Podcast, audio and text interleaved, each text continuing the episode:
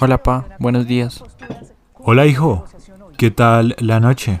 Todo bien, con las energías recargadas para empezar un día de lucha. En realidad no pude descansar nada. Y menos mal, mi papá no se ha percatado de las heridas que tengo en las costillas y en los brazos. Muchas gracias por el desayuno. Estaba muy rico. Tengo que irme ya para la casa de Esteban porque no sé cómo va a ser el transporte en unas horas. Listo, hijo. Hasta luego. Que Dios te bendiga. En realidad tengo que irme ya porque la incertidumbre no me deja tranquilo. Tengo que llegar a la reunión lo más pronto posible.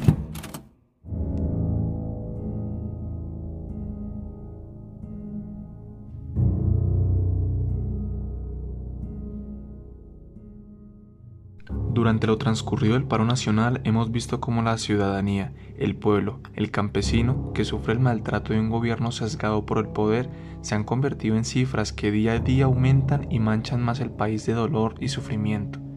Estos son algunos de los datos más impactantes que hemos tenido que registrar al día de hoy. 129 personas siguen desaparecidas y 190 ya fueron localizadas.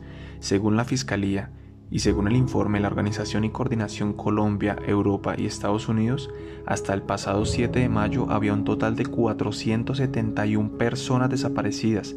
A la fecha, la ONG Temblores reporta al menos 548 desaparecidos. Colombia ocupa el segundo lugar en el ranking de países de la OCDE con más denuncias sobre la violencia de género. Primer lugar, Turquía, 38%. Segundo lugar, Colombia, 37,4%. Tercer lugar, Estados Unidos, 35,6%. 2.905 casos de violencia policial, 21 víctimas de violencia sexual, 39 víctimas de lesiones oculares, 153 víctimas de violencia armada. Van 37 masacres con más de 135 víctimas en 19 semanas del 2021 al día de hoy va 21 días sin dar respuesta a la Comisión Internacional de Derechos Humanos que pide el ingreso al país para verificar múltiples denuncias. Un policía en manos del de, el juez nos dijo, desde las 8 de la noche, desde el toque de queda, ya no hay derechos humanos. Le repito, ya no hay derechos humanos. Denunciamos las violaciones sistemáticas, las amenazas y toda la estigmatización que se ha hecho por, por parte de la fuerza pública hacia nosotros. No puedo creer lo que está pasando. Llevo más de 20 minutos esperando el articulado que necesito y nada que pasa. Supongo que es por lo que ha pasado en los anteriores cuatro días de protesta. Está muy lleno el bus. Creo que no podría estar en una situación más tediosa. No sé si pensar en el paro, en Esteban o en los contagios de COVID. Siento que los problemas me consumen poco a poco.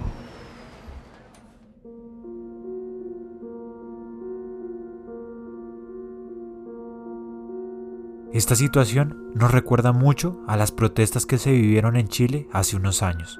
El descontento con el modelo socioeconómico neoliberal, alza en el precio del transporte público de Santiago, desigualdad social, económica y el alto costo de la vida, abusos de poder y casos de corrupción. Casos de corrupción en bienes de primera necesidad y medicamentos, aumento en el desempleo y cierre de empresas, pocos derechos sociales garantizados. La historia de esta edición de Reporteros es en Chile, país que desde hace un mes es escenario de una revuelta popular sin precedentes. El anuncio de una nueva alza al precio del metro enardeció al pueblo chileno, haciendo que cientos de miles de personas salieran a las calles.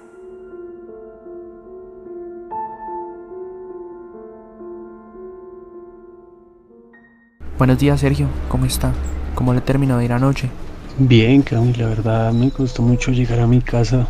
Sabe, usted sabe que vivo ahí cerca de las Américas y por esos lados se estaba poniendo como un poco difícil la situación. Uy, sí, eso vi en las noticias, pero ¿qué tuvo que hacer para llegar a salvo? Una persona que me encontré en las marchas me llevó hasta la casa de un amigo que, que era, pues que él tenía para resguardarnos mientras bajaba un poco la intensidad pues de los enfrentamientos. Menos mal hermano, me alegra mucho por usted, aunque estoy muy preocupado por Esteban. Desde que lo dejamos en la estación no sé nada de él. ¿Usted ha escuchado algo? No, ahorita escuché a María diciendo que tenía la misma duda. Eh, creo que ella lo llamó durante un par de horas ayer y siempre, siempre se iba a correo de voz.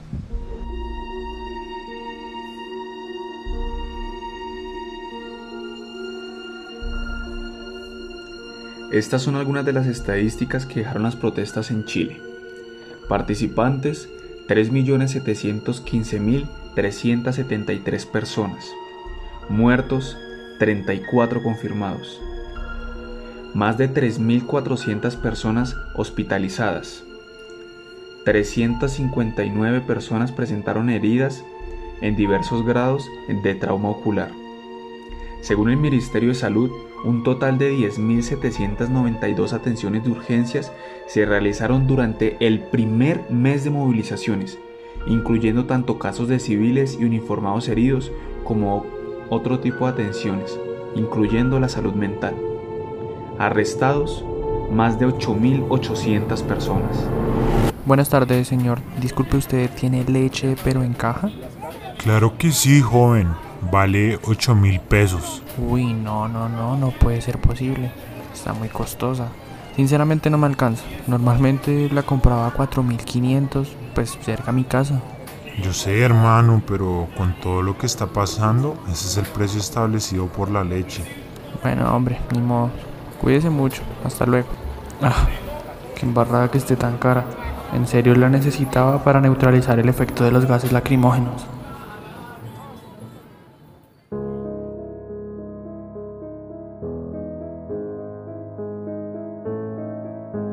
Los siguientes datos son consecuentes y resultados de lo que se consiguieron con las protestas en Chile. Hubo un estado de emergencia y toque de queda en varias regiones y comunas del país. Se presentó una reversión de alzas de tarifa del transporte y de la electricidad. Hubo un cambio de gabinete del segundo gobierno de Sebastián Piñera. Cancelación de la APS Chile 2019, la conferencia COP25 y otros eventos.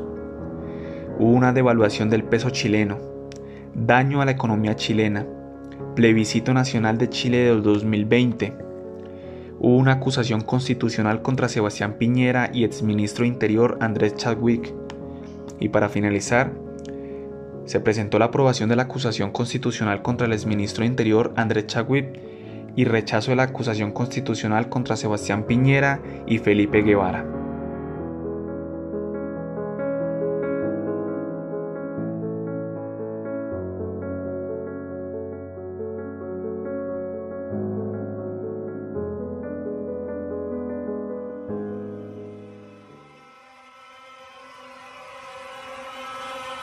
Bueno, gente, ¿en qué necesitan ayuda?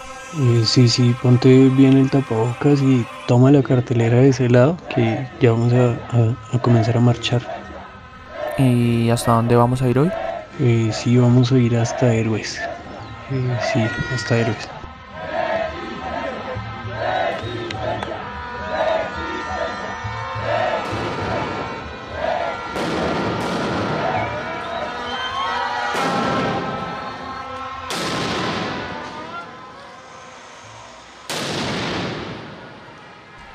No, Sergio, los impactos están sonando muy, muy cerca.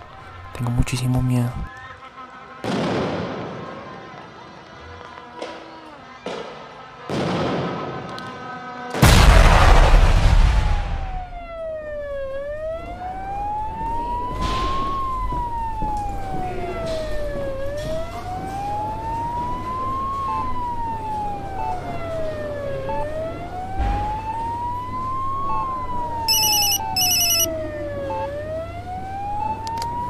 Hola padre, buenas noches. Hola hijito, ¿cómo estás? Estamos muy preocupados por ti. Saliste desde la mañana y no sabíamos nada de ti.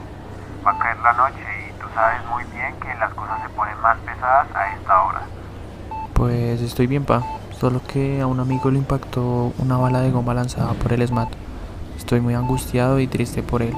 La doctora me dijo que lo más probable es que no pueda ver por el ojo en el que recibió el impacto.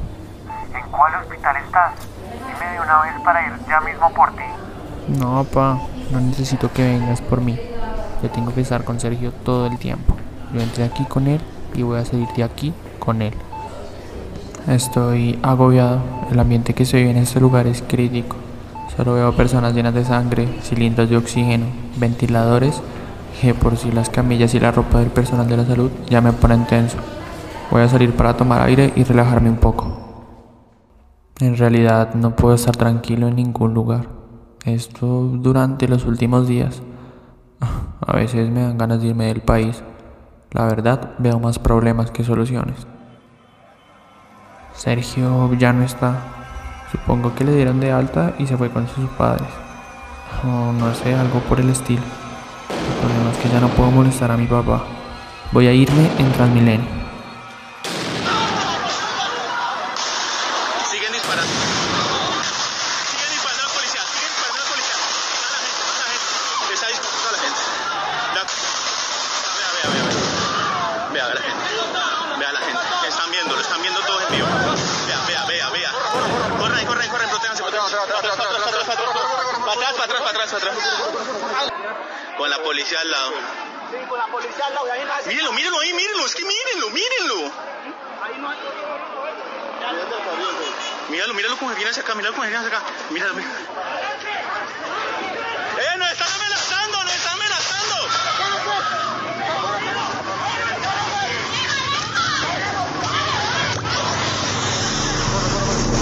En Colombia, el camino ha sido arduo, largo y oscuro para los manifestantes por la represión impuesta por parte de las fuerzas del Estado y otros grupos civiles que se organizan para hacerle daño a los protestantes. Con todo esto, las personas que han salido por más de un mes en busca de un mejor país para todos han conseguido logros como los siguientes. El retiro del proyecto de la ley 110, más conocida como la reforma a la salud, renuncia del ministro de Hacienda y ministra de Relaciones Exteriores.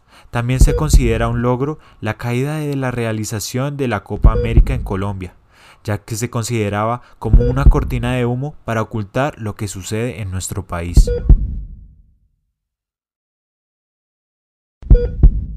Nosotros somos los reminiscentes.